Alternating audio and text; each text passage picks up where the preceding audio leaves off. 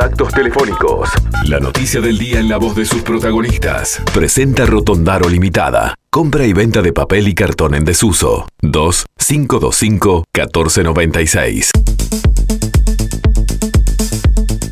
Vio que está bastante intensa la actividad en el Parlamento. Yo les decía que cambió un poco el tono en el vínculo entre la oposición, entre el Frente Amplio y el gobierno de la coalición multicolor. Ese cambio de tono lo estaba marcando porque eh, se vienen interpelaciones, ya hubo interpelaciones, se vienen otras dos interpelaciones a Heber y al ministro Javier García. Está la investigadora sobre Germán Cardoso, lo que fue el Ministerio de, de, Turismo, básicamente ese periodo de lo que se estaba cuestionando, más allá de que la investigadora va a agarrar desde el año 2010 para acá.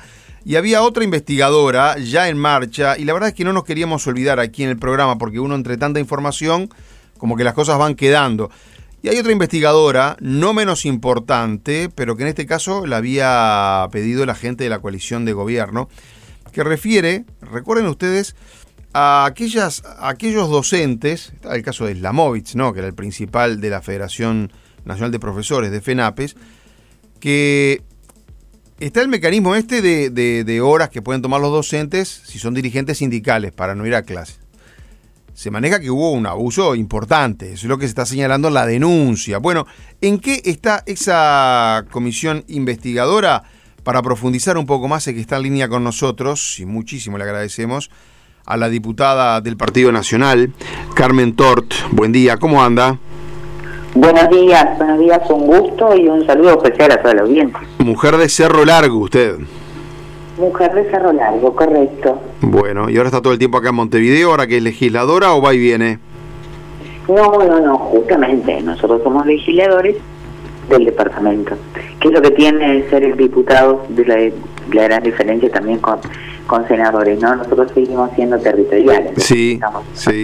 No, pero ahí, ahí le preguntaba porque hay legisladores, estoy pensando más que nada, bueno, ustedes Cerro Largo bastante, son unos cuantos kilómetros también, pero hay otro, claro, hay otros legisladores que se quedan tres, cuatro días acá, vuelven a su, a su territorio, digamos, por un tema de el horario de trabajo acá, las comisiones, todo lo demás. Es que es así, es así como tenemos que, como tenemos que funcionar. De hecho, eh, a ver, eh, se supone además que nosotros, que diputados funcionan del primero al 18, digamos así, para hablar pronto y mal, eh, sesiones, comisiones y demás. Eh, de todas formas, generalmente siempre tenemos alguna comisión, o, o como ahora sesiones especiales, o como ahora también interpelaciones fuera de, Así que en este caso, por ejemplo, vamos a viajar absolutamente todo, todas las semanas. Bien. Este, Me quiero ir metiendo en algunos temas por los cuales la estábamos invitando, eh, diputada. Pero quería empezar por esto de la investigadora de las horas docentes sindicales. Eh, ¿Cómo está ese trabajo allí? ¿En qué punto estamos? Bueno, eh, hemos citado, hemos trabajado y citado a a, muchos, muchos docentes y profesores. Eh, se, ha hecho una lista importante de, de, personas eh, para, que se ha venido citando. Eh, muchos de ellos profesores, muchos de ellos o directores o, o subdirectores de escuela, de liceo, perdón, este, y bueno, ahora hay, lamentablemente, hay también algunos que se han negado a concurrir ahí, eh, cosas que están, digo lamentablemente porque nos quita la información, pero también están en todo el derecho a hacerlo, ¿verdad? O sea, no, no... ¿Quiénes se negaron, me dice en particular? Algunos, algunos, algunos profesores. Profesores profesores, sí, sí. este Bueno, y en el caso más notorio es Wilson Neto, ¿no? Que no que no, no, no se negó a concurrir. Sí, Wilson Neto, recordemos que era eh, autoridad, digamos, en el gobierno anterior, era presidente del Codicen.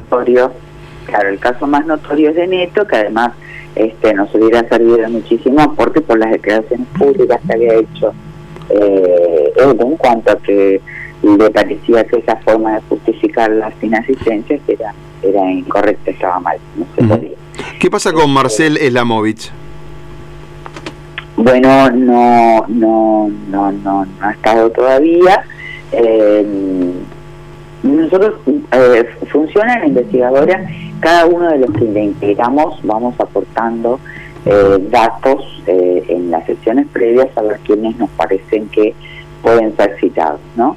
Este, en el caso, en el caso nuestro, o sea, no, en el caso nuestro, en esta investigadora no hemos tenido eh, ningún nombre aportado por los compañeros de frente para, para concurrir, ¿no? Eh, entonces, eh, vamos, vamos creando la lista eh, a medida que nos van entregando material, entonces vamos vamos descubriendo nuevas nuevas situaciones o descubriendo nuevas personas que, que, puedan tener conocimiento de las situaciones y ahí este y ahí bueno vamos vamos citando claro pero a la MOVIT lo van a lo van a llamar o sea está en la lista de los por supuesto que Bien. sí eh, por supuesto que se va a llamar a, a gente de SINAPI por supuesto este, obviamente eh, se llamó primero para tener los elementos a ver de, de, quienes vivían o, habían pasado por la misma situación como directores del liceo y demás. ¿Y usted? Este, Pero de hecho, eh, por supuesto, tiene que ser citado eh, la persona ¿no? que, que, que fue que, por la cual empieza esto. Sin sí, no tiene nombre y apellido. Son los acusados de, cometer esta irregularidad o supuesta irregularidad. Hay que ver si todo esto después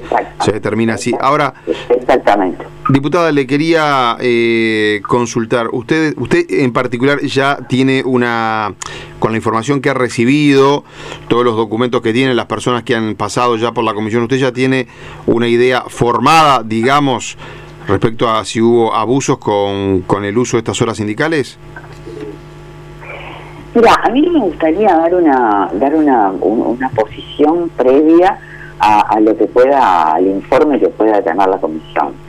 Eh, sí digo que de lo que venimos escuchando, de lo que de lo que se viene escuchando y de la y de lo que de la prueba documental que tenemos, hay grandes probabilidades de que sí, de que efectivamente eh, sean, se hayan, se hayan eh, realizado esas faltas eh, sin, sin el menor de justificación, ¿no? Este, aparentemente, no, no quiero dar una opinión, pero sí de, de lo que tenemos ahora surge esto. ¿Hasta, ¿Hasta cuándo tiene trabajo esta comisión investigadora para dar su informe o sus informes eh, finales? En principio hasta diciembre, pero puede ser extendido el plazo, ¿no? ¿Y se va a extender? ¿Será necesario, dice? depende, depende de, lo que nos quede, de los que nos quede llamar, de los que tenemos, tenemos, porque como digo, a medida que van, que van surgiendo las declaraciones, se van descubriendo nuevos elementos o nuevas personas que pueden aportar datos y así se va y así es como vamos nutriendo eh, todo lo testimonial. Este es un tema muy serio, eh, muy serio en el sentido de que estamos involucrando, eh, no es contra el sindicato, pero sí estamos involucrando a un sindicato. Entonces, para tomar la, la decisión de esta comisión, que esta comisión no es pues, esta comisión junta los elementos para asesorar al, al plenario en cuanto a a cuáles son las decisiones a tomar. Perfecto, bueno, muy bien. Yo decía en el comienzo, cuando eh, la estaba presentando, que hay como un cambio de, en el vínculo de relacionamiento, un cambio, digamos, un cambio de tono entre, entre ustedes, el oficialismo, y la oposición representada en el Frente Amplio, por las interpelaciones que están llevando a cabo. Ahora que la pandemia está como controlada, ¿no? Se puede decir, el Frente Amplio pasa al ataque con interpelaciones, con llamados al Parlamento permanente, con comisiones investigadoras. Eh, ¿Usted está notando también eso, usted que trabaja permanentemente con los legisladores de la oposición?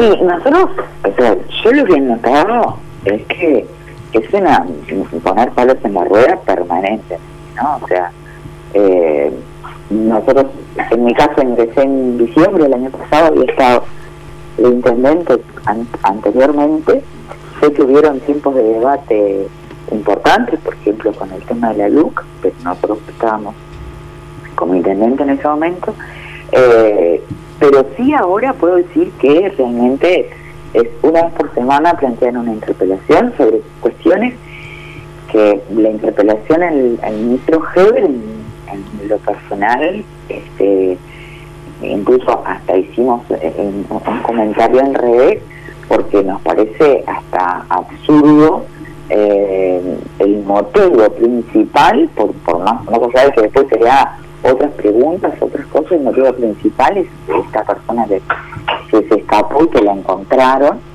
entonces nos parece realmente hasta que un chiste, ¿no? Comparado con comparado con Moravito, comparado con todas las, las, cosas que ocurrieron en el periodo anterior, ¿no? Este, que se hable de que la seguridad, eh, que tengamos que hablar de seguridad cuando deja de ser, cuando hoy por hoy no es una de las principales eh, preocupaciones que tiene la población, porque realmente se ve un cambio, es un perjuicio de que siempre van a haber, por supuesto, eh, por supuesto, actividades y, siempre van a haber dentro de los cuerpos policiales, como también está dentro del llamado a al ministro, está el tema de las cárceles, ¿no? Este, pero esa va a ser una interpelación fuerte me parece no de sí no han dejado. Yo creo que sí este además nosotros tenemos muchísimos elementos para decir por los cuales no tienen autoridad eh, no tienen autoridad jurídica política para hacer eh, una interpelación al ministro la verdad. Este sin perjuicio de que bueno ese es el el, ámbito de, de discusión política natural este por tanto tan legítimamente pueden hacer llamados a Y bueno, y lo del ministro, lo del ministro García. Sí, por la eh, compra de los aviones Hércules. Por la compra de los aviones Hércules y además eh, en, en oportunidad de la rendición de cuentas que estuvieron reunidos eh, con la Comisión de Presupuesto de Acción Integrada, el ministro García lo explicó con meridiana claridad, no hubo mayores cuestionamientos en ese momento, con la característica además de que eh, la rendición de cuentas eh, fue como una interpelación a todos los ministros, ¿no? O sea, tuvo el Frente Amplio la oportunidad de preguntar sobre todo con el ministro y los equipos, ¿no? Digamos que venimos de una interpelación en el mes de agosto eh, a todos los ministros y, y ahora generar, generar estas acciones políticas. Casualmente, además, cuando están saliendo algunos informes, eh, le hace ante la arena, por ejemplo. Este, entonces, eh, salta el foco para, por supuesto, la interpelación México. Sí, está, bueno, usted entiende que el Frente Amplio está poniendo palos en la rueda. Hay también temas que se están eh, judicializando, ¿no? Eh, lo del ante la arena que recién lo mencionó. Eh, eso ya estaba en la justicia, van a agregar más elementos ahora. Lo de lo de Cardoso, el Frente Amplio ya lo presentó, la, denuncia en fiscalía también. No sé esto de los esta comisión investigadora eh, de las horas docentes sindicales, no sé si eso mm, allí puede haber también algún tipo de delito o no, o si es una falta administrativa, no sé cómo se va a manejar eso.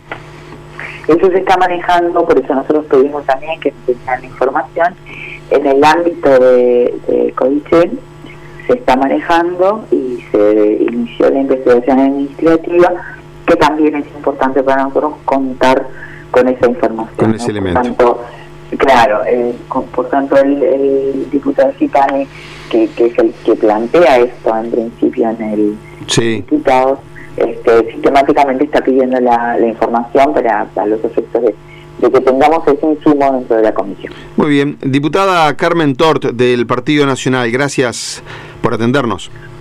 Por favor, totalmente a las órdenes. Muchas gracias a ustedes y bueno. Igual. A las órdenes. Igual nosotros. Que pases bien. Presentó Rotondaro Limitada. Reciclar es avanzar. 2-525-1496. O por el WhatsApp 098 595 111. Entre líneas, escucha periodismo por FM Hit.